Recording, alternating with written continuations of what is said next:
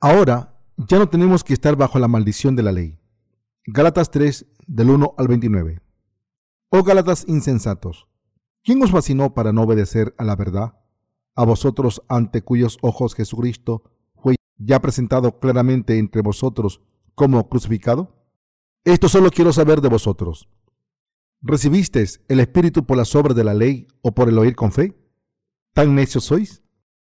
Habiendo comenzado por el Espíritu, ¿ahora vais a acabar por la carne? ¿Tantas cosas habéis padecido en vano? Si es que realmente fue en vano, aquel pues que os suministra el Espíritu y hace maravillas entre vosotros, ¿lo hace por las obras de la ley o por el oír con fe? Así Abraham creyó a Dios y le fue contado por justicia. Sabed, por tanto, que los que son de fe, estos son hijos de Abraham. Y la escritura, previendo que Dios había de justificar por la fe a los gentiles, dio de antemano la buena nueva a Abraham, diciendo, En ti serán benditas todas las naciones, de modo que los de la fe son bendecidos con el creyente Abraham, porque todos los que dependen de las obras de la ley están bajo maldición. Pues escrito está, maldito todo aquel que no permaneciere en todas las cosas escritas en el libro de la ley, para hacerla. Y que por la ley ninguno se justifica para con Dios. Es evidente, porque el justo por la fe vivirá. Y la ley no es de fe, sino que dice, el que hiciere estas cosas vivirá por ellas. Cristo nos redimió de la maldición de la ley, hecho por nosotros maldición, porque está escrito, maldito todo el que es colgado en un madero, para que en Cristo Jesús la bendición de Abraham alcanzase a los gentiles, a fin de que por la fe recibiésemos la promesa del Espíritu. Hermanos, hablo en términos humanos. Un pacto, aunque sea de hombre, una vez ratificado, nadie lo invalida, ni le añade. Ahora bien, a Abraham fueron hechas las promesas y a su simiente. No dice ya las simientes, como si hablase de muchos, sino como de uno, ya tu simiente, la cual es Cristo. Esto, pues digo, el pacto previamente ratificado por Dios para con Cristo, la ley que vino 430 años después, no la abroga, para invalidar la promesa, porque si la herencia es por la ley, ya no es por la promesa, pero Dios la concedió a Abraham mediante la promesa. Entonces, ¿para qué sirve la ley? Fue añadida a causa de las transgresiones, hasta que viniese la simiente, a quien fue hecha la promesa, y fue ordenada por medio de ángeles en manos de un mediador, y el mediador no lo es de uno solo, pero Dios es uno. Luego la ley es contraria a las promesas de Dios, en ninguna manera, porque si la ley dada pudiera vivificar, la justicia fuera verdaderamente por la ley, mas la escritura lo encerró todo bajo pecado, para que la promesa que es por la fe en Jesucristo fuese dada a los creyentes. Pero antes que viniese la fe, estábamos confinados bajo la ley, encerrados para aquella fe que iba a ser revelada, de manera que la ley ha sido nuestro ayo para llevarnos a Cristo, a fin de que fuésemos justificados por la fe. Pero venida la fe, ya no estamos bajo ayo, pues todos sois hijos de Dios, por la fe en Cristo Jesús porque todos los que habéis sido bautizados en Cristo, de Cristo estáis revestidos. Ya no hay judío ni griego, no hay esclavo ni libre, no hay varón ni mujer. Porque todos vosotros sois uno en Cristo Jesús, y si vosotros sois de Cristo, ciertamente linaje de Abraham sois, y herederos según la promesa. El libro de Galatas se escribió para avisar de las falsas enseñanzas de los defensores de la circuncisión entre los santos de las iglesias de Galacia había alguna gente que defendía la circuncisión física. Esta gente afirmaba que se podía ser parte del pueblo de Dios si los santos se circuncidaban en la carne, después de creer en Jesús. Pero estas creencias estaban equivocadas. Esto es parecido a la falacia de las oraciones de penitencia, que plaga la cristiandad de hoy en día. Esta doctrina humana ha llevado a muchos cristianos a intentar borrar sus pecados a través de sus propios esfuerzos, después de creer en Jesús en el libro de Gálatas podemos ver lo equivocadas que estaban estas creencias ante Dios. Entre los creyentes de Galacia había defensores de la circuncisión. Está escrito en Gálatas 3 del 1 al 5. Oh Gálatas insensatos, ¿quién os fascinó para no obedecer a la verdad? A vosotros ante cuyos ojos Jesucristo fue ya presentado claramente entre vosotros como crucificado. Esto solo quiero saber de vosotros. ¿Recibisteis el Espíritu por la obras de la ley o por el oír con fe? ¿Tan necios sois? Habiendo comenzado por el Espíritu, ahora vais a acabar por la carne. ¿Tantas cosas habéis padecido en vano? Si es que realmente fue en vano, aquel, pues que os suministra el Espíritu y hace maravillas entre vosotros, ¿lo hace por las obras de la ley o por el oír con fe? Así, con un corazón frustrado, el apóstol Pablo refutó a los que creían que la gente se podía convertir en el pueblo de Dios si se circuncidaba. El apóstol Pablo hizo una pregunta retórica. ¿Recibiste el Espíritu por las obras de la ley o por el oír con fe? ¿Tan necios sois? Habiendo comenzado por el Espíritu, ¿ahora vais a acabar por la carne? La razón por la que Pablo dijo esto es que los defensores de la circuncisión estaban blasfemando el verdadero Evangelio del agua del Espíritu. La fe de Pablo creía en el Evangelio del agua del Espíritu. Cuando Jesús vino al mundo, fue bautizado por Juan el Bautista y tomó todos nuestros pecados de una vez a través de su bautismo. Entonces fue crucificado hasta morir. Se levantó de entre los muertos y así nos ha salvado a los que creemos en el Evangelio del agua del Espíritu, a la perfección de una vez por todas. Los Gálatas, sin embargo, eran insensatos, porque enseñaban que había que circuncidarse en la carne para convertirse en el pueblo de Dios. Muchos miembros de las iglesias de Galacia creyeron como insensatos en la circuncisión de la carne. Así que el apóstol Pablo siguió reprochándoles sus errores, porque quería que se arrepintieran, pero a pesar de ello, muchos miembros de las iglesias de Galacia siguieron creyendo en que podían convertirse en el pueblo de Dios, solo si se circuncidaban. ¿Podemos convertirnos en hijos de Dios al recibir la circuncisión de la carne y creer en ella? No, nos convertimos en el pueblo de Dios solo si creemos en Jesucristo como nuestro Salvador, que vino por el Evangelio del agua del Espíritu. Pero a pesar de todo esto, incluso hoy en día, hay gente que afirma que sus pecados pueden borrarse al ofrecer oraciones de penitencia, lo que equivale a la circuncisión de la carne. La mayoría de los cristianos de hoy en día cree que puede borrar sus pecados a través de oraciones de penitencia. Esta es la prueba de que estas creencias legalistas están muy extendidas entre los cristianos modernos. Los cristianos de hoy en día que defienden estas creencias legalistas se separan de Dios y se convierten en siervos de Satanás. Por eso, debemos conocer la falacia de la doctrina de las oraciones de penitencia en el cristianismo. La falacia de la afirmación de que el pecado puede borrarse mediante oraciones de penitencia. La creencia de hoy en día de que los pecados se pueden borrar a través de las oraciones de penitencia es la misma de los que en la iglesia primitiva creyeron que podían convertirse en el pueblo de Dios si se circuncidaban. Del mismo modo en que estos defensores de la circuncisión en tiempo del apóstol Pablo llevaron a muchos cristianos a la destrucción al propagar sus creencias erróneas. Muchos pastores falsos hoy en día envían a multitud de cristianos al infierno al enseñarles la doctrina de las oraciones de penitencia. Como resultado, casi todos los cristianos están equivocados al creer que, después de haber creído en Jesús como su Salvador, pueden borrar los pecados personales a través de oraciones de penitencia. Sin embargo, debemos darnos cuenta de que el hecho de que ofrezcan oraciones de penitencia al Señor no significa que sus pecados sean borrados cada vez que recen. Estas enseñanzas están basadas en doctrinas humanas y no son más que falsedades en contra de la palabra de Dios. Hoy en día, cuando los cristianos cometen pecados en este mundo, tras haber creído en Jesús como su Salvador, ofrecen oraciones de penitencia de la siguiente manera. Señor, por favor, perdóname. Si me perdonas, mis pecados esta vez, nunca más volveré a hacerlos. Creen que sus pecados se borran con unas cuantas promesas. Como no tienen el Evangelio del agua del Espíritu, creen que no hay otra manera de resolver el problema de sus pecados. Creen que son perdonados al rezar a Dios para que les perdone sus pecados. Sin embargo, incluso sus conciencias admitirán que los pecados no desaparecen con unas pocas palabras de arrepentimiento. Los que todavía confían en oraciones de penitencia para borrar sus pecados deben entender esto, arrepentirse y creer en el Evangelio del agua del Espíritu.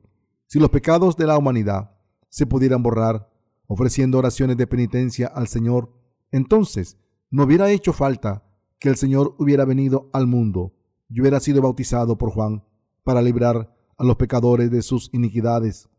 Ni hubiera hecho falta que el Señor hubiera muerto en la cruz ¿Por qué fue Jesús bautizado por Juan? Fue bautizado por Juan el Bautista para aceptar nuestros pecados en su cuerpo de una sola vez. Jesús fue quien nos liberó del pecado al cargar con los pecados del mundo a través de su bautismo y su derramamiento de sangre en la cruz.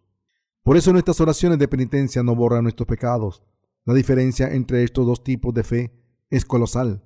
Casi todos los cristianos del mundo, sin embargo, creen que sus pecados se borran a través de sus oraciones de penitencia y por tanto no es ninguna exageración decir que su vida de fe empezaron con sus oraciones de penitencia y acabaron con las oraciones de penitencia. Están convencidos de que se salvaron con tan solo creer en la sangre de Jesús derramada en la cruz y creen que los pecados cometidos desde entonces se borran a través de las oraciones de penitencia. ¿Cuánta pena da esto? Todos y cada uno de ellos se están engañando a sí mismos. Además, han reemplazado la verdadera fe en el Evangelio del agua y el Espíritu por su fe legalista, basada en moralidades y ética. Pero, a no ser que se arrepientan de esta línea de fe, nunca podrán borrar sus pecados. Si el pecado se borra mediante oraciones de penitencia, nuestra salvación no dependería de Jesús, sino en nuestros propios esfuerzos y obras. Y por eso, los méritos de Jesús no tendrían nada que ver con nuestra salvación. No debemos creer así. Por el contrario, los defensores de las oraciones de penitencia y de la circuncisión de la carne deberían darse cuenta de que están haciendo que el bautismo de Jesucristo y su valiosa sangre derramada en la cruz fuera en vano, y por tanto deben dejar de lado su fe. Si por el contrario siguen viviendo vidas de fe confiando en sus propias oraciones de penitencia, seguirán siendo pecadores para siempre. ¿Por qué? Porque aunque Jesucristo ha borrado todos nuestros pecados de una vez por todas y nos ha salvado a ser bautizado por Juan el Bautista en el río Jordán, al morir en la cruz y levantarse de entre los muertos, no creen en este Evangelio del agua del Espíritu como la verdad de salvación. No son los cristianos de hoy en día los que creen erróneamente en Jesús, confiando en sus oraciones de penitencia para resolver el problema de sus pecados. Los defensores y seguidores de las oraciones de penitencia piensan que Jesucristo no pudo borrar todos los pecados de una vez por todas con el Evangelio del agua del Espíritu. Esta creencia está equivocada, pero a pesar de esto, la creencia de que los pecados pueden ser borrados mediante oraciones de penitencia prevalecen hoy en día. Mientras los que no saben que esta es una doctrina cristiana incorrecta son muy pocos. Como los seguidores de las oraciones de penitencia tienen una fe inventada, no tienen idea de que sus creencias son incorrectas. No se dan cuenta de que están propagando esta fe incorrecta. Hacen que cada vez más gente no pueda librarse de sus pecados y sea destruida para siempre, al haber borrado nuestros pecados de una vez por todas con el Evangelio del agua del Espíritu. El Señor está sentado a la derecha del trono de Dios Padre. El Señor vino al mundo para librar a los pecadores de sus pecados. Fue bautizado por Juan el Bautista, murió en la cruz, se levantó entre los muertos, borrando así nuestros pecados para siempre, y ascendió al reino de los cielos, y prometió que volvería de nuevo. ¿Por qué no creen en la palabra de verdad? Debemos creer en el Evangelio del agua del Espíritu. La palabra del Evangelio del agua del Espíritu que Dios nos ha dado es el camino de la verdadera salvación. Nuestro Señor vino al mundo hace dos mil años, tomó nuestros pecados de una vez por todas, al ser bautizado, cuando tenía treinta años, fue a la cruz y fue crucificado hasta morir. Se levantó entre los muertos y así nos ha salvado de nuestros pecados de una vez por todas. Al salvarnos a los que creemos en el Evangelio del agua y el Espíritu de nuestros pecados de una vez por todas, el Señor se ha convertido en nuestro verdadero Salvador. Por tanto, nuestro Señor es el verdadero Salvador, que ha borrado nuestros pecados perfectamente, y es el verdadero juez que juzgará a todos justamente. Así la verdad de la salvación en la que debemos creer es el Evangelio del agua y el Espíritu. La doctrina de las oraciones de penitencia en la que muchos cristianos creen no es más que una falsedad derivada del concepto humano del principio de causalidad. Para los cristianos de hoy en día, que dicen que sus pecados son perdonados al ofrecer oraciones de penitencia. La remisión de los pecados no se recibe en pretérito, pluscuamperfecto, sino en presente continuo. Por eso esta fe es incorrecta. ¿Borra nuestros pecados el Señor en el presente continuo? No, no es así. El Señor borró nuestros pecados en el pasado mediante su obra justa, y así hemos recibido la remisión del pecado al creer en esta verdad. Nuestros pecados no se borran poco a poco cada día ofreciendo oraciones de penitencia, sino que el Señor los borró de una vez por todas mediante su bautismo y derramamiento de sangre en la cruz. Y por tanto, quien cree en esta verdad recibe la remisión eterna de los pecados para siempre. Por tanto, deberíamos entender que para los que creen en el Evangelio del agua y el Espíritu, la bendición de la remisión de los pecados se ha completado en el pretérito perfecto, como hemos sido librados de todos nuestros pecados al creer en el Evangelio del agua y el Espíritu. No tenemos ningún pecado que deba ser perdonado. Para los que han nacido de nuevo, al creer en el Evangelio del agua y el Espíritu, los días en que intentaban falsamente borrar sus pecados a través de sus oraciones de penitencia, acabó. Ahora, todo el mundo debe ser librado de sus pecados y recibir la vida eterna al creer en el Evangelio del agua y el Espíritu que el Señor dio a toda la raza de la humanidad. Los cristianos que esclavizados por falsas doctrinas no han nacido de nuevo, creen en una falsa doctrina denominada salvación gradual, salvación de la justificación, santificación y glorificación. En otras palabras, han sido enseñados a creer de la siguiente manera. Aunque hemos sido salvados de todos nuestros pecados, pasados al creer en la sangre valiosa derramada en la cruz, como aún cometemos pecados en el presente, nuestra salvación debe conseguirse gradualmente al ofrecer oraciones de penitencia todos los días. Y cuando caminamos por la senda de la santificación, somos santificados cuando morimos y alcanzamos nuestra gloriosa salvación. Así que, cuando se les pregunta, ¿han sido salvados del pecado completamente? Articulan una respuesta infantil. Sí, fui salvado del pecado, estoy siendo salvado y seré salvado. ¿Tienen sentido? Si alguien que se está ahogando dice, fui rescatado, estoy siendo rescatado y seré rescatado, entonces este hombre todavía se está ahogando. Una mentira requiere diez mentiras más para cubrirla. Las falsas doctrinas son iguales. Como el cristianismo permitió una falsedad una vez, han entrado multitud de ellas. Por eso, la doctrina cristiana de la salvación se ha hecho tan compleja con tantos tipos de salvación con conceptos como la salvación de la justificación, salvación de la santificación y salvación de la glorificación. Los falsos maestros explican la salvación como si se alcanzara en distintas fases. En realidad, no definen la salvación con términos claros, la consideran simplemente una bendición de Dios, pero el concepto de salvación se refiere a la remisión de los pecados. Dicho de otra manera, la salvación es la palabra que denota salvación mediante la remisión de los pecados. Lucas 1, 77. ¿Se recibe la remisión de los pecados al creer en el Evangelio del agua del Espíritu? ¿O se recibe todos los días en el presente continuo mediante las oraciones de penitencia? Por supuesto, debemos recibir la remisión de nuestros pecados mediante la fe en el Evangelio del agua del Espíritu. Pero a pesar de ello, si los cristianos de hoy en día insisten en que fueron salvados de todos sus pecados pasados al creer en Jesús como su Salvador, también son salvados a través de oraciones de penitencia y continúan siendo salvados en el futuro. Entonces, lo que tienen es una fe doctrinal, no la fe que cree en el Evangelio del agua del Espíritu, que es la verdad. Los que creen que pueden borrar sus pecados a través de oraciones de penitencia, no poseen la verdadera fe y por tanto no pueden evitar seguir siendo y viviendo como pecadores. Imaginemos que he recibido un regalo de cumpleaños si le dijera a la persona que me lo ha dado, mientras sostengo en mi mano el regalo, recibiré un regalo de cumpleaños de tu parte. Entonces esta persona pensaría que estoy loco. Lo mismo se puede aplicar a la salvación. Nuestra salvación se cumple de una sola vez por fe, ya que llegado a través del Evangelio del agua del Espíritu. Recibimos la remisión de nuestros pecados al creer en el Evangelio del agua del Espíritu, que Jesucristo nos ha dado. Esta remisión no se recibe continuamente a través de nuestras oraciones de penitencia. La gente debe darse cuenta de que está mal creer que los pecados se borran al ofrecer oraciones de penitencia. Al creer en el Evangelio del agua del Espíritu, somos salvados de nuestros pecados de una vez por todas y recibimos la vida eterna. Deben entender que esta es la fe correcta. La fe en el Evangelio del agua del Espíritu nos ha traído la convicción de la verdadera salvación. A muchos cristianos debemos darnos cuenta de que está en contra de lo que dice la Biblia.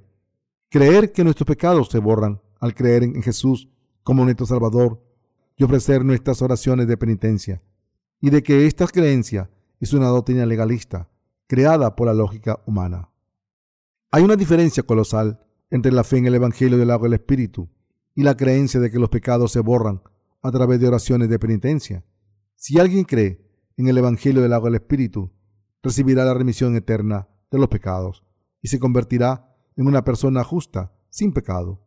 Pero si tuviera que intentar borrar sus pecados mediante oraciones de penitencia, nunca recibirá la remisión de los pecados y caería en creencias legalistas, mientras que la primera fe nos permite alcanzar la vida eterna en el cielo y servir al Señor en su gracia. La última solo nos hace pasar todas nuestras vidas intentando recibir la remisión de los pecados para acabar condenados al infierno. Por tanto, deben examinar si su fe está puesta en el Evangelio del agua del Espíritu o si está puesta en sus oraciones de penitencia, mientras intentan borrar sus pecados por su cuenta, y si están aferrados a la creencia de que la remisión de sus pecados se recibe mediante oraciones de penitencia, les pido que la dejen de lado y crean en el Evangelio del agua del Espíritu. Debemos conocer y creer que solo el Evangelio del agua del Espíritu es la verdad de salvación. Para salvar a los pecadores del pecado, Jesús vino al mundo, cargó con los pecados del mundo al ser bautizado por Juan el Bautista, murió en la cruz, resucitó de entre los muertos y así borró nuestros pecados. El Señor dijo, antes de morir, está acabado. De verdad, lo ha completado todo para que no falte nada para salvar a los que ahora creen en el Evangelio del agua del Espíritu. Asimismo, el Señor prometió que descendería de los cielos para llevarse a los justos, que creen en el Evangelio del agua del Espíritu. Como estos que creen en el Evangelio del agua del Espíritu son el pueblo de Dios, el Señor volverá a la tierra para llevárselos. Es una creencia errónea creer que nuestros pecados se borran a través de oraciones de penitencia, en vez de creer en la salvación que el Señor ha completado para nosotros. Y por tanto, a través de esta fe, no podemos entrar en el reino del Señor. Debemos creer en el Evangelio del agua del Espíritu y grabarlo en nuestros corazones. Debemos darnos cuenta de que cuando los cristianos de hoy en día creen que sus pecados son borrados mediante oraciones de penitencia, su fe es incorrecta creer en el Evangelio del agua del Espíritu es tener la misma fe que Abraham. ¿Cómo somos bendecidos como Abraham? En el capítulo tercero de Gálatas, el apóstol Pablo explica la verdadera fe, utilizando la fe de Abraham como ejemplo. Así Abraham creyó a Dios y le fue contado por justicia. Sabe, por tanto, estos son hijos de Abraham. Y la escritura previendo que Dios había de justificar por la fe a los gentiles, dio de antemano la buena nueva a Abraham diciendo, en ti serán benditas todas las naciones, de modo que los de la fe son bendecidos con el creyente Abraham. Galatas 3 del 6 al 9. Pablo nos está explicando aquí que Abraham fue aprobado por Dios y se convirtió en el padre de la verdadera fe, precisamente en la palabra que Dios le dio.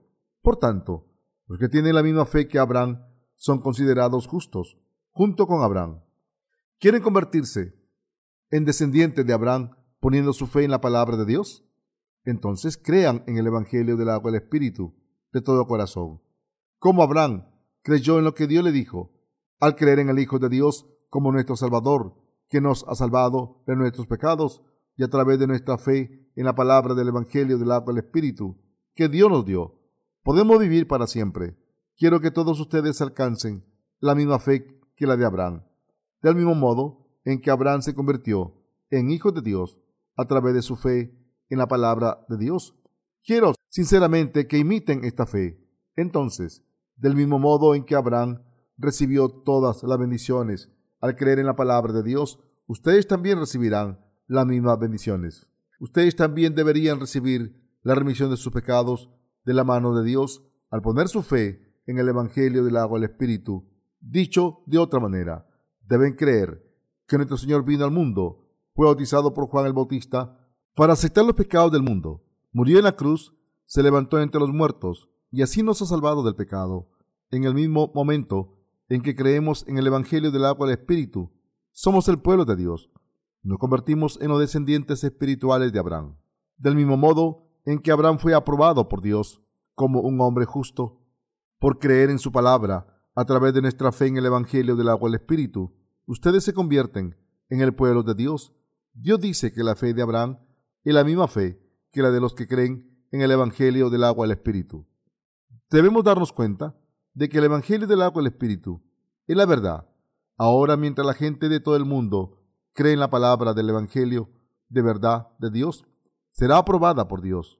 Esto se debe a que Dios ha determinado que los que tengan esa fe se convertirán en justos por fe y serán salvados de sus pecados. Debemos recordar lo que está escrito en la Biblia y la Escritura previendo que Dios había de justificar por la fe a los gentiles. Dio de antemano la buena nueva a Abraham, diciendo, En ti serán benditas todas las naciones de la tierra. Gálatas 3.8. ¿Qué tipo de fe es la fe de Abraham? En tiempo del Antiguo Testamento, Abraham y sus sobrinos se fueron de su país, dejaron a sus familias y la casa de sus padres en Ur de los Caldeos para ir a la tierra que Dios le había mostrado. Poco después de entrar en la tierra prometida, sus rebaños crecieron, lo que entonces era una señal de riqueza. Así que al final, los siervos de Abraham y los siervos de su sobrino Lot discutieron sobre la propiedad. Abraham se dio cuenta de que se había separado espiritualmente de su sobrino Lot.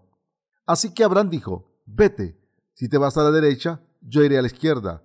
Si tú vas a la izquierda, yo iré a la derecha. Tú eliges primero. Ni siquiera me respetas como tu tío. Y ahora que estás prosperando, quieres dejarme. Así que elige. ¿Dónde vas a ir? Ve a donde quieras. Entonces Lo escogió la tierra de fértil de Soar y dejó a Abraham tras la salida de Lot. Y Jehová dijo a Abraham, después que Lot se apartó de él, alza ahora tus ojos y mira desde el lugar donde estás hacia el norte y el sur, y al oriente y al occidente, porque toda la tierra que ves la daré a ti y a tu descendencia para siempre. Génesis 13, del 14 al 15. Lo que Dios dijo aquí era la palabra de la alianza del Evangelio, que Abraham sería bendecido a través de Jesucristo, al creer en la palabra de Dios. La fe de Abraham fue aprobada y se convirtió en el padre de fe de todos los que han creído desde entonces en el Evangelio del agua del Espíritu. Cuando Dios dijo a Abraham, Toda la tierra que ves, te la doy a ti y a tus descendientes para siempre. Quiso decir que la gente entraría a la tierra espiritual de Canaán a través de Jesucristo. Jesús nació en este mundo para liberar a los pecadores del pecado. Fue bautizado por Juan el Bautista, murió en la cruz, se levantó entre los muertos y así se convirtió en el Salvador de los pecadores. Por eso Dios dijo que daría el cielo a los que creyeran en Jesucristo como su Salvador que vino por el Evangelio del agua del Espíritu. El apóstol Pablo sabía que esta verdad sería predicada a los gentiles para llevarle la salvación. Dios Padre había profetizado que Jesucristo nacería como descendiente de Abraham y dijo que del mismo modo en que la fe de Abraham fue aprobada, los que crean en Jesucristo como su Salvador, que vino por el Evangelio del agua del Espíritu, tendrían su fe aprobada por Dios. Por eso el apóstol Pablo dijo, de modo que los de la fe son bendecidos con el creyente Abraham. Gálatas 3:9.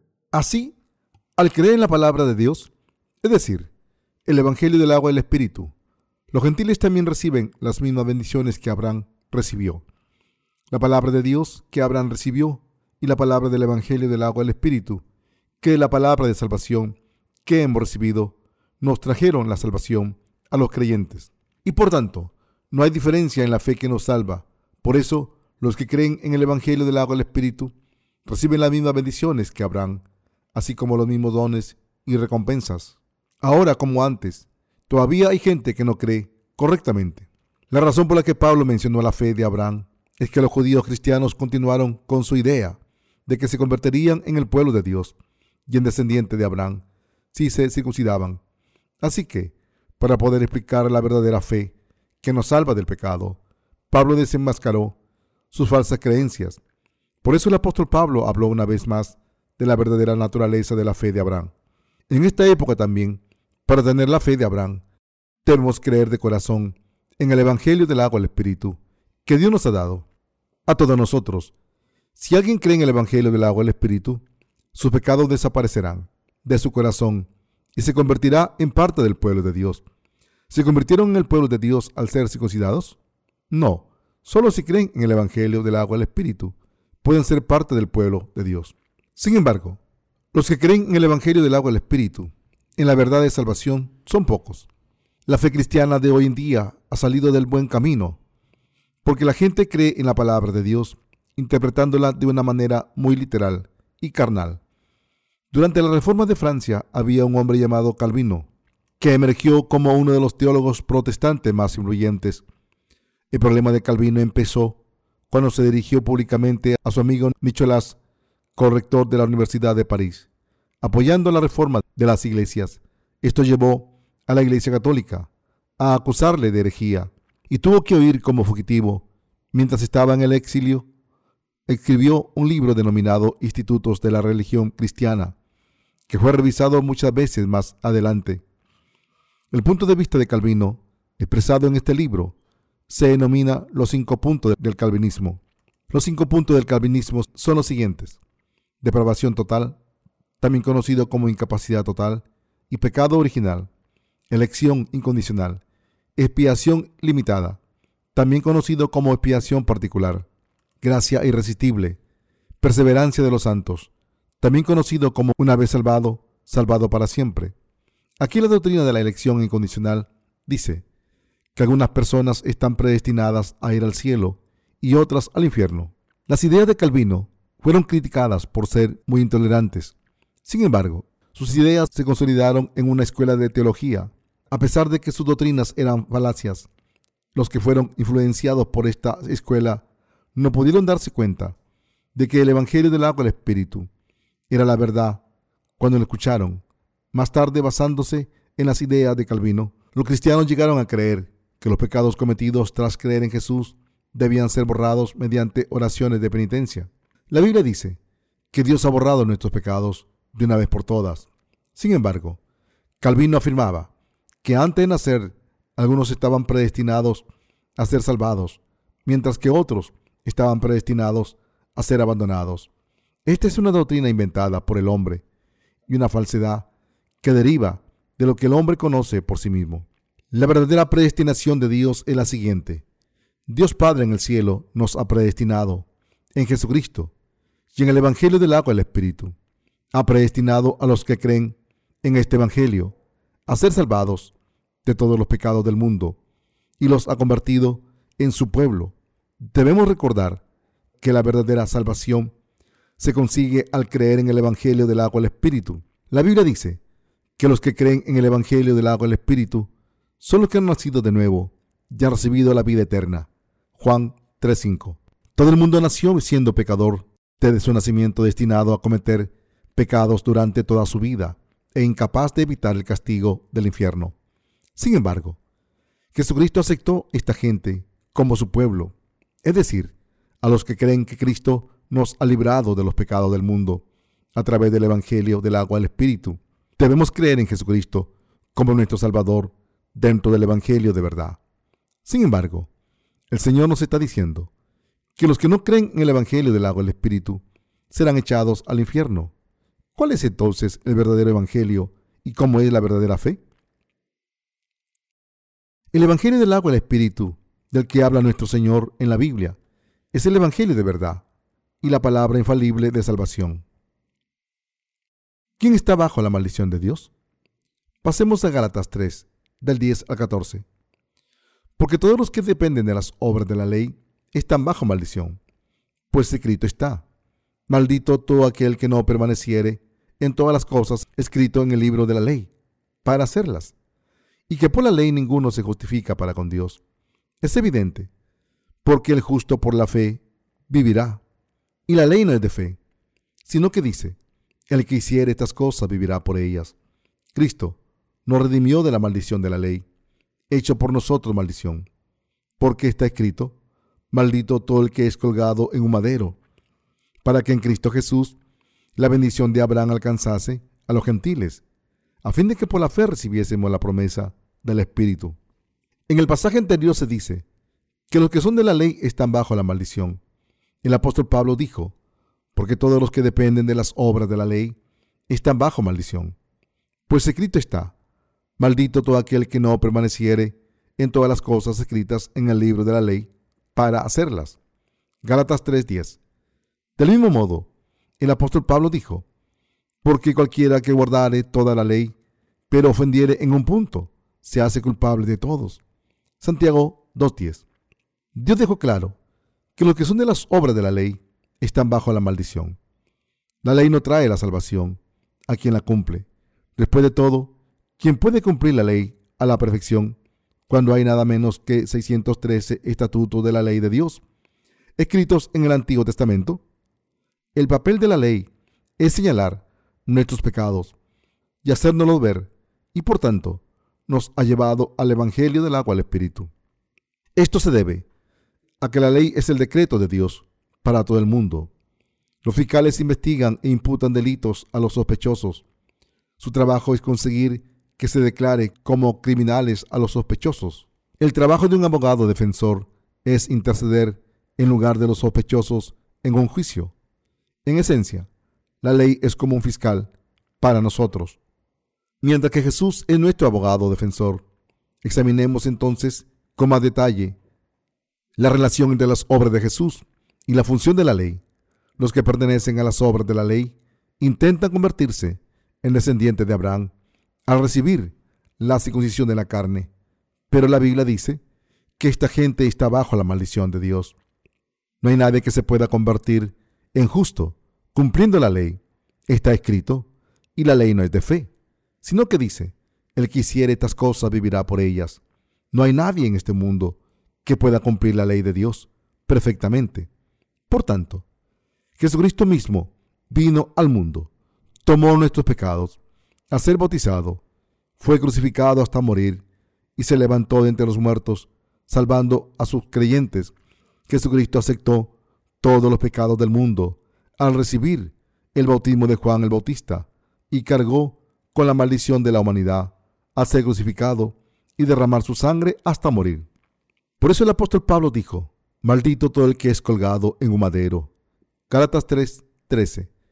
Deuteronomios 21, 23. En tiempo de Jesús, el pueblo judío estaba bajo el mandato colonial del imperio romano y la ley romana condenaba a los criminales más atroces a morir clavados en una cruz. Dicho de otra manera, la ejecución mediante la crucifixión era un castigo reservado para los peores criminales. ¿Por qué colgaron a Jesús de un madero? Porque había aceptado todos nuestros pecados de una sola vez al ser bautizado por Juan el Bautista. Jesucristo había tomado todos nuestros pecados a través de su bautismo y por eso murió en un madero. Ustedes y yo tenemos tantos pecados que Jesús solo pudo pagar su precio siendo crucificado y soportando sus maldiciones. Jesucristo cargó con los pecados del mundo a través de su bautismo y por eso fue crucificado en un madero. La crucifixión de Jesús fue una consecuencia del hecho de que había tomado todos nuestros pecados a través de su bautismo.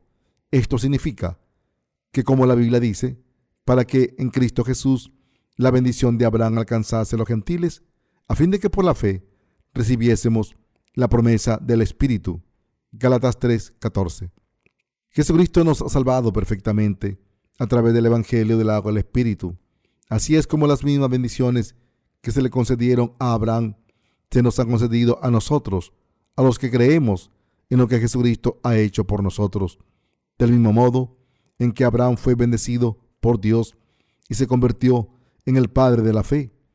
Quien cree en el Evangelio del agua del Espíritu puede recibir estas bendiciones y convertirse en hijo de Dios.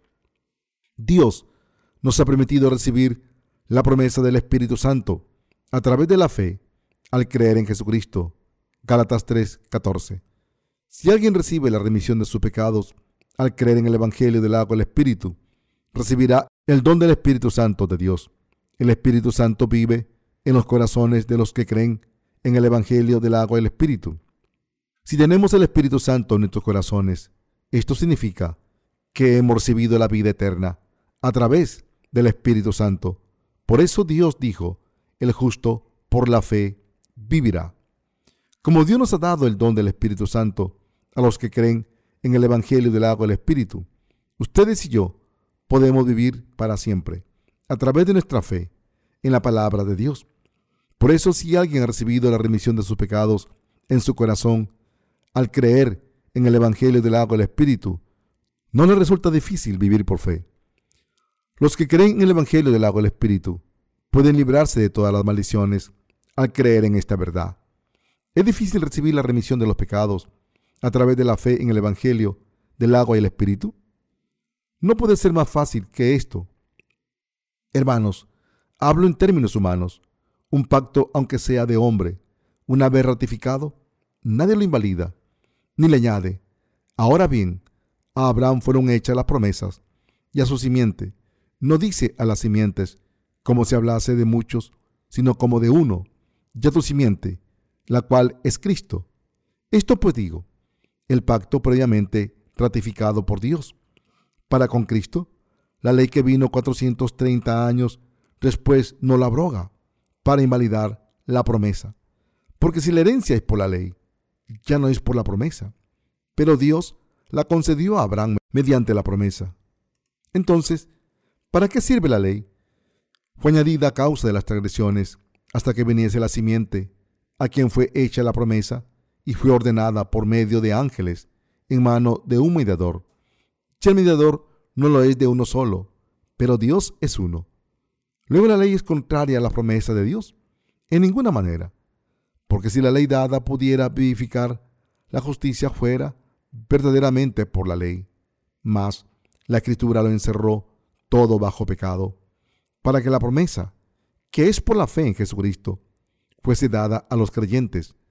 Pero antes que viniese la fe, estábamos confinados bajo la ley, encerrados para aquella fe que iba a ser revelada. De manera que la ley ha sido nuestro ayo para llevarnos a Cristo, a fin de que fuésemos justificados por la fe. Pero venida la fe, ya no estamos bajo ayo. Gálatas 3, del 15 al 25. El apóstol Pablo dijo que tomaría un ejemplo de la vida diaria para explicar lo que quería decir. Señaló que cuando un hombre hace una promesa, una promesa a otro, una vez hecha, nadie la puede anular o modificar. Una vez más, volvamos a la promesa que Dios hizo a Abraham cuando surgió el conflicto entre Abraham y su sobrino Lot sobre la propiedad. Abraham le dijo a Lot que escogiera la que quisiera y se marchara. Y Lot escogió la tierra de Soar y se fue.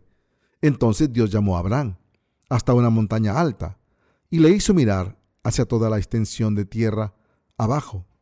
Y Dios le prometió a Abraham, porque toda la tierra que ves la daré a ti y a tu descendencia para siempre. Esta es la alianza de Dios por la que Jesucristo nació de Abraham. En otras palabras, Dios nos estaba diciendo que enviaría a Jesucristo como descendiente de Abraham y que a los que creyeran en Jesucristo les daría las mismas bendiciones que le dio Abraham. Ya al enviar a Jesucristo a este mundo, Dios cumplió completamente las bendiciones que nos permiten a los creyentes entrar en el cielo, tal y como lo prometió. Ahora, somos los que reciben las bendiciones como Abraham, solo con creer en Jesucristo, del mismo modo en que Dios le dio la tierra de Canaán. A Abraham nos ha dado el don de su prometido reino, precisamente porque creemos en su palabra. Sin embargo, después de 430 años desde que ofreció su palabra de promesa a Abraham, Dios le dio la ley al pueblo de Israel. Esta ley también se nos dio, pero a través de esta ley no podíamos librarnos de nuestros pecados y por tanto quedábamos bajo la maldición. Pero esta ley no puede abolir la promesa de Dios que se hizo en primer lugar. En otras palabras, Dios le dio la ley al pueblo de Israel después de 430 años, desde que les prometió bendecirles, y esta ley no anuló la promesa y la bendición que le había dado a Abraham. Esta es una promesa extremadamente importante y la verdad indispensable para la gente de Israel y para nosotros. El ser salvados a través de nuestra fe en el Evangelio del agua del Espíritu es una creencia muy importante y verdadera, y es la verdad de la remisión de los pecados. Por eso, es muy fácil alcanzar la salvación de la remisión de los pecados a través del Evangelio del agua al Espíritu. Leamos Gálatas 3, del 18 al 20. Porque si la herencia es por la ley, ya no es por la promesa, pero Dios la concedió a Abraham mediante la promesa. Entonces, ¿para qué sirve la ley? Fue añadida a causa de las transgresiones hasta que viniese la simiente, a quien fue hecha la promesa, y fue ordenada por medio de ángeles en mano de un mediador. Si el mediador no lo es de uno solo. El apóstol Pablo utilizó el subjuntivo sí. Pablo dijo que si convertirse en hijo de Dios y heredar su reino es de la ley, entonces no son de la promesa. En otras palabras, si nos hacemos justos y heredamos el reino de Dios al cumplir la ley, entonces esto pertenece a nuestras obras, no a la promesa bendita que Dios hizo a Abraham, diciendo, te daré esta tierra de Canaán a ti y a tus descendientes. La remisión de nuestros pecados se recibe por fe en la palabra de Dios. Al creer en el Evangelio del agua del Espíritu, recibimos la remisión de nuestros pecados y por eso, mediante nuestra fe en la palabra de Dios, es decir, al creer en Jesucristo y en la palabra que nos prometió, alcanzamos el cielo tras recibir la remisión de nuestros pecados. Como el apóstol Pablo era un hombre con un amplio conocimiento del Antiguo Testamento, conectó a Jesucristo con el Antiguo Testamento, dijo, entonces, ¿para qué sirve la ley? Fue añadida a causa de las transgresiones. Gálatas 3:19. Esto significa que como pecamos, Dios nos dio la ley. En otras palabras, como los descendientes de Abraham no conocían sus pecados, se les dio la ley para que lo reconocieran. No se les dio para que se salvaran cumpliendo esta ley. Por tanto, la ley es efectiva hasta la venida de la semilla prometida. ¿Quién es esta semilla prometida en la ley de Dios? Jesucristo. Dios dio la ley a los seres humanos porque no reconocían sus pecados cuando los cometían. ¿Cuál era el estado de la humanidad después de 430 años desde que Dios prometiera a Abraham la salvación por la fe? La gente no conocía a Dios bien. Si conocía el pecado, porque no había ley. Por eso Dios se le apareció a Moisés y dijo, Soy Jehová, soy el Señor Dios que os sacó de Egipto. Primero, no adoraréis a otros dioses. Segundo, no haréis ídolos, ni os postraréis ante ellos, ni los adoraréis. Soy Jehová, Así, Dios le dio la ley al pueblo de Israel para que supiera quién era Dios. En resumen, la razón por la que Dios nos dio la ley es que a través de esta ley nos diéramos cuenta de que somos grandes pecadores y buscásemos a Jesucristo y lo encontrásemos. Por eso Dios nos puso bajo la ley hasta la venida de Jesucristo. Y cuando llegó la hora, Jesucristo vino al mundo con nosotros. Fue bautizado por Juan el Bautista, murió en la cruz se levantó entre los muertos y por tanto nos salvó de los pecados del mundo. Por tanto, si alguien intenta convertirse en una persona justa ante Dios, cumpliendo la ley, viviendo virtuosamente o recibiendo la circuncisión, su fe es una fe de obras, es decir, una fe legalista. Esta fe legalista está equivocada. Consiste en un intento inútil de alcanzar la salvación por uno mismo bajo la premisa de que los seres humanos pueden alcanzar la salvación por su propia cuenta, viviendo una vida virtuosa de piedad. El apóstol Pablo dijo, no podemos salvarnos por nuestras propias obras, porque no podemos evitar pecar hasta que morimos. Sin embargo, el mediador ha llegado, Él es uno con Dios. Nuestro mediador es Jesús, que aunque es Dios mismo, vino al mundo, encarnado en un hombre, y se convirtió en nuestro Salvador. Este mediador no media por una parte solo, sino que media por Dios Padre y por nosotros. Como trabajó por ambas partes, se convirtió en nuestro mediador. Este mediador, Jesucristo, tomó nuestros pecados de una vez por todas, murió en la cruz, nos hizo el pueblo de Dios y cumplió toda la justicia de Dios, todo su amor y su justicia. La Biblia continúa así. Luego la ley es contraria a las promesas de Dios. En ninguna manera. Porque si la ley dada pudiera vivificar, la justicia fuera verdaderamente por la ley. Mas la escritura lo encerró todo bajo pecado, para que la promesa que es por la fe en Jesucristo fuese dada a los creyentes. Pero antes que viniese la fe, estábamos confinados bajo la ley, encerrados para aquella fe que iba a ser revelada. De manera que la ley ha sido nuestro ayo para llevarnos a Cristo, a fin de que fuésemos justificados por la fe. Gálatas 3, 21 al 24. Si creer en que la remisión de los pecados se consigue mediante oraciones de penitencia, o creer como en la iglesia primitiva, que somos descendientes de Abraham, si nos circuncidamos, son creencias erróneas. La creencia en que los cristianos de hoy en día se convierten en el pueblo de Dios si se santifican está equivocada, al igual que la afirmación de que los pecados son borrados y se forma parte del pueblo de Dios si se ofrecen oraciones de penitencia diligentemente Solo porque alguien ofrezca oraciones de penitencia religiosamente no significa para nada que Dios les haya perdonado sus pecados. Quien cree en Jesucristo como su Salvador que vino por el Evangelio del agua y el Espíritu, puede recibir la remisión de sus pecados y ser hijo de Dios. No es más que una mentira decir que al ofrecer oraciones de penitencia religiosamente, la gente puede borrar sus pecados, encontrar a Dios y recibir su poder. Pero, desafortunadamente, muchos cristianos todavía son adeptos a esta creencia e intentan alcanzar la salvación confiando en sus propias oraciones de penitencia y a través de las obras de la ley.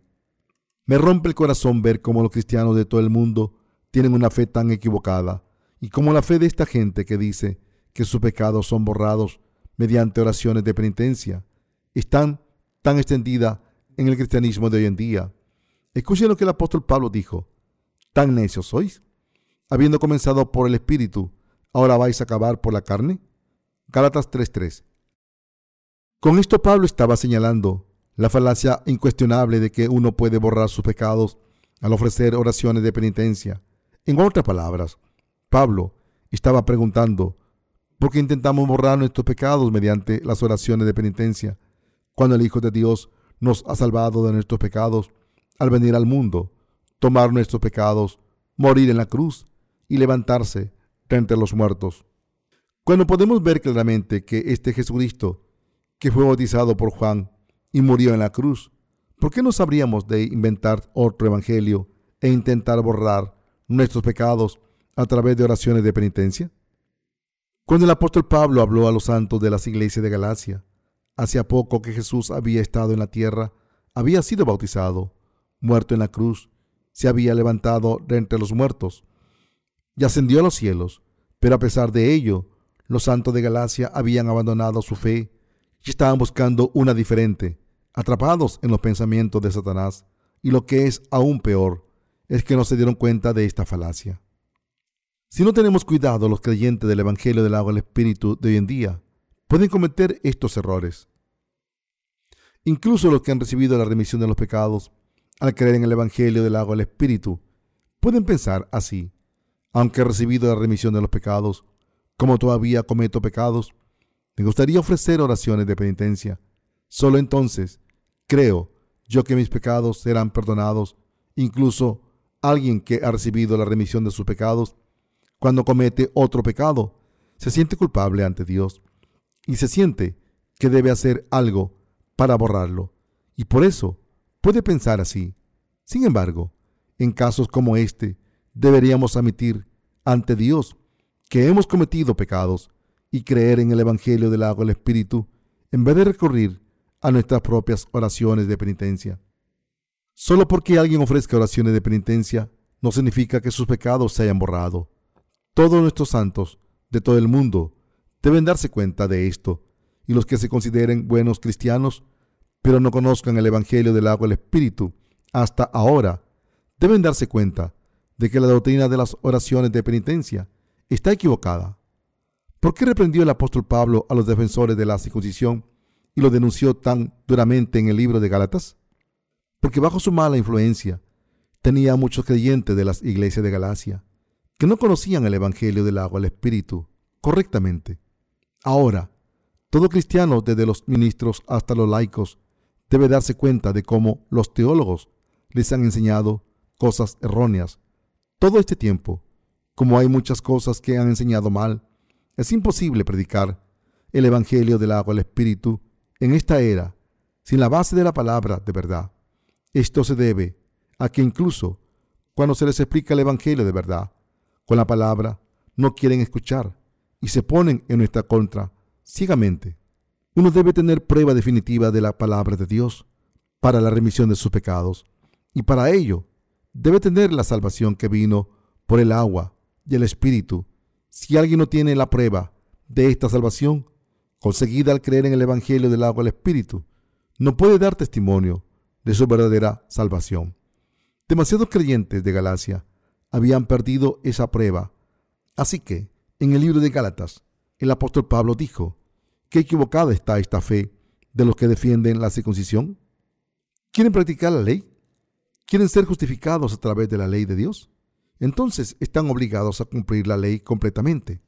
Ustedes quieren hacerse perfectos por sus obras de la ley, pero pregúntense a sí mismos si de verdad pueden cumplir toda la ley. ¿Están seguros de que pueden hacerlo? Entonces, ¿por qué intentan alcanzar su salvación cumpliendo la ley a través de sus propias obras? Nuestra verdadera salvación no se consigue por nuestras propias obras, sino a través de nuestra fe en el Evangelio del agua y el Espíritu. La creencia de que Jesucristo vino al mundo y ha borrado nuestros pecados con el Evangelio del agua y el Espíritu es la fe que trae la verdadera remisión de los pecados. Nuestra salvación no se encuentra en nuestras obras, sino que depende de nuestra fe, es decir, de si creemos en el Evangelio del agua y el Espíritu o no. Pero durante todo este tiempo hemos pensado que seríamos bendecidos por Dios si realizamos obras virtuosas y malditos si no las hacemos. Todo esto es una creencia legalista, no la fe que cree en el Evangelio del agua y el Espíritu. Por fe estamos sin pecado, y los que encuentran a Jesucristo en la verdad del Evangelio del agua y el Espíritu y le aceptan en sus corazones, reciben la bendición de la salvación. Si algunos todavía intentan estar sin pecado, de otra manera, ofreciendo oraciones de penitencia, esto significa que ha caído presa de creencias erróneas. Esta gente debe arrepentirse cuanto antes posible, arrepentirse y creer en Jesucristo correctamente.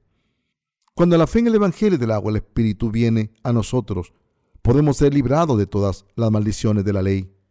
Pero venida la fe, ya no estamos bajo ayo, pues todos sois hijos de Dios, por la fe en Cristo Jesús porque todos los que habéis sido bautizados en Cristo, de Cristo estáis revestidos.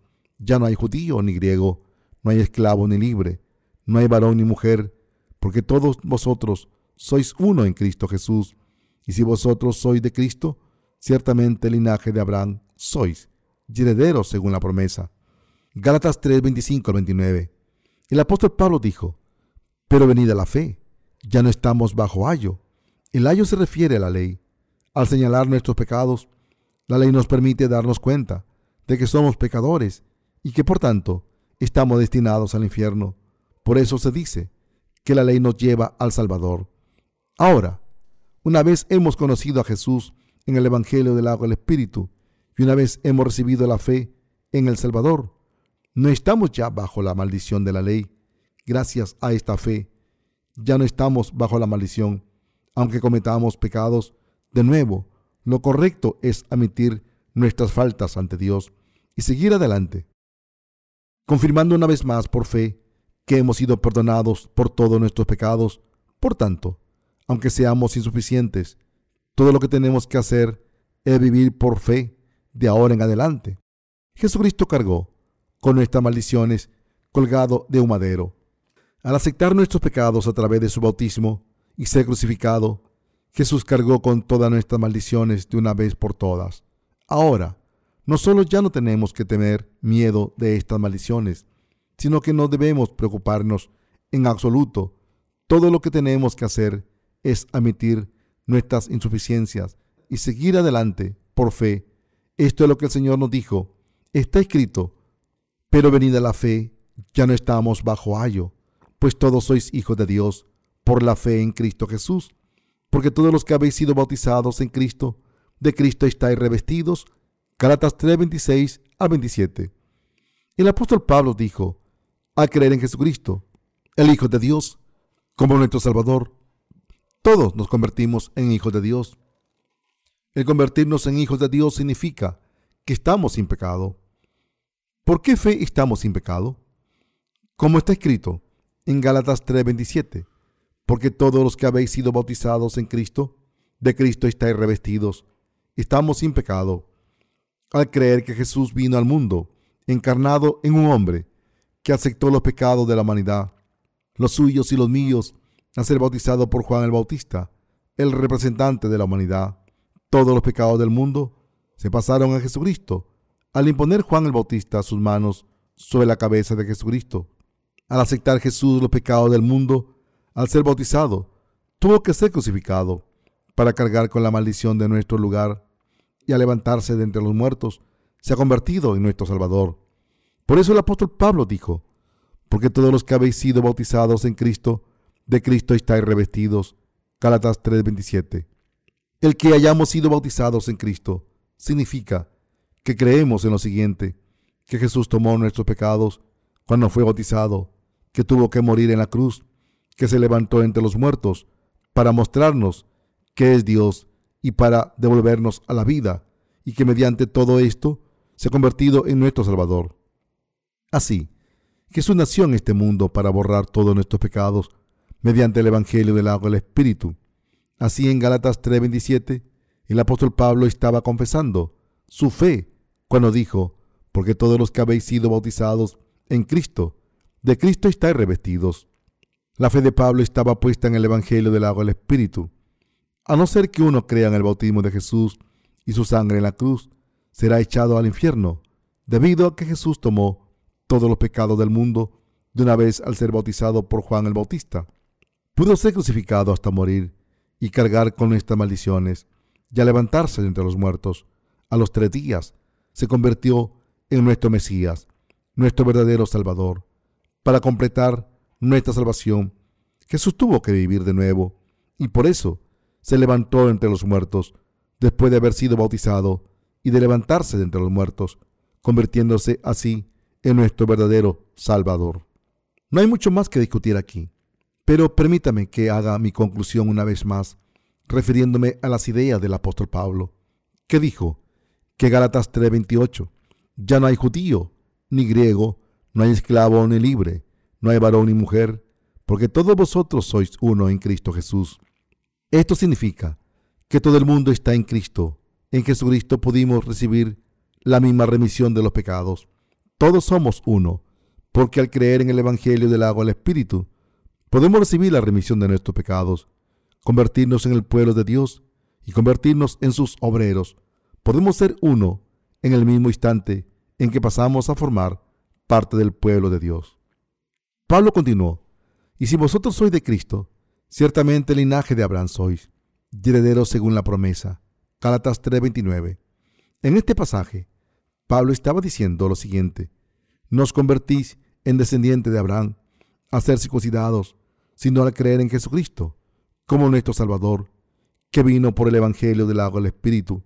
Así, podéis ser de Cristo y estar unidos a Él.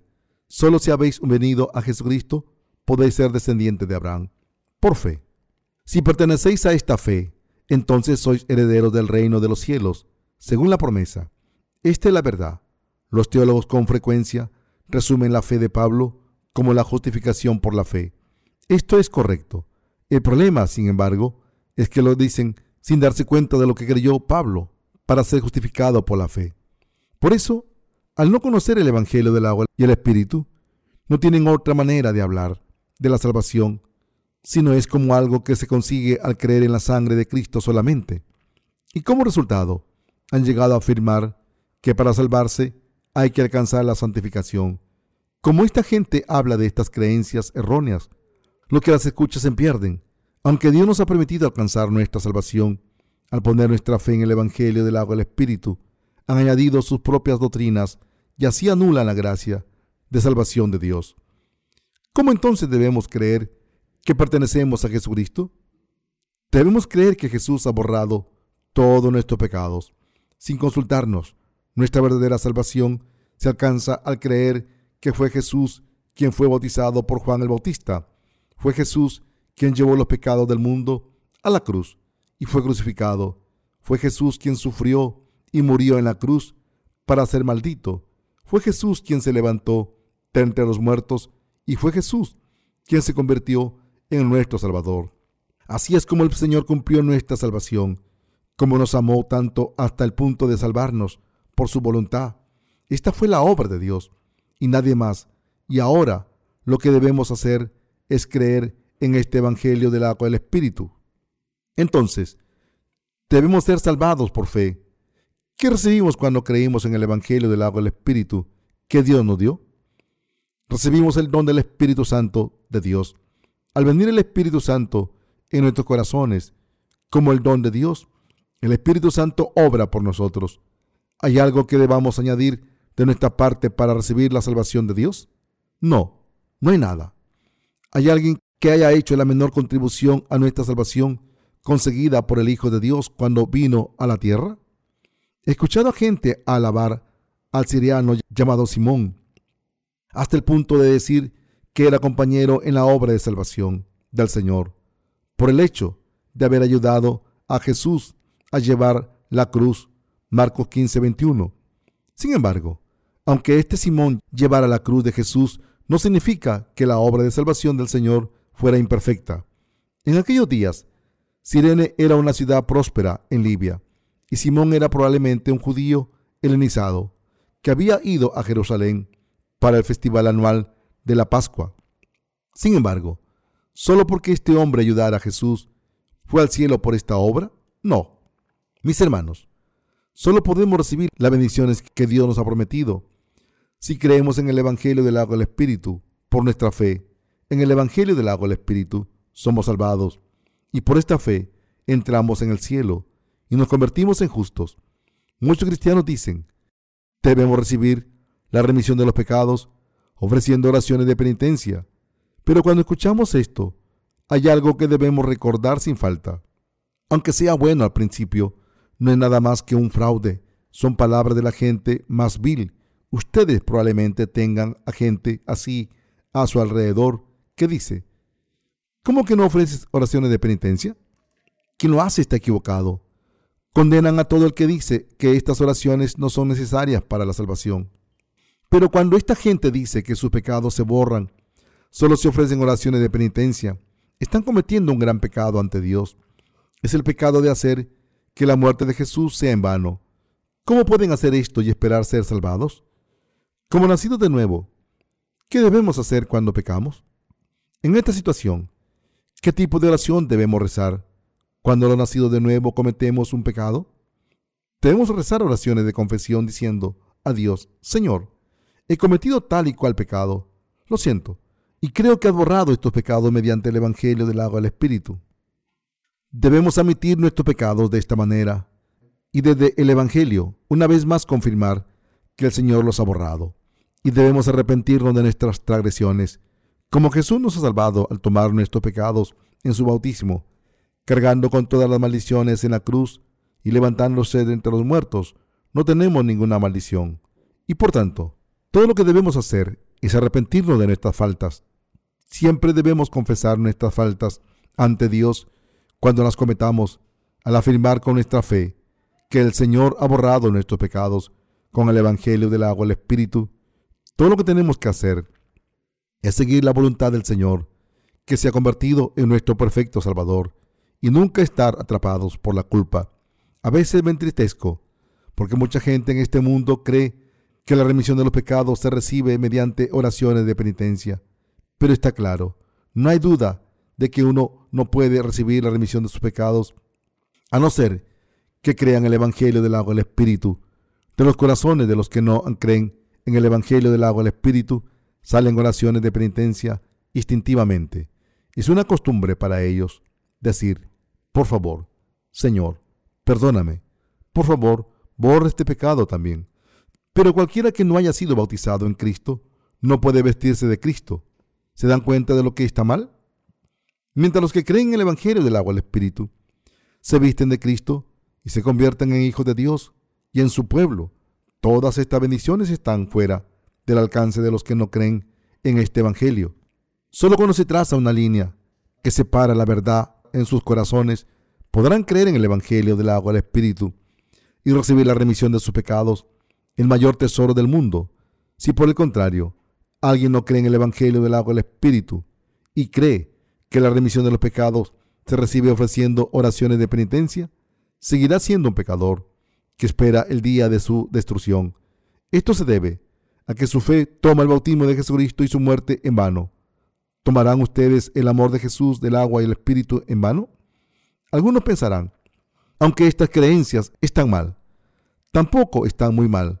Sin embargo, creer en la doctrina de las oraciones de penitencia es cometer un pecado monstruoso que destruye la verdad de Dios. Deben recordarlo.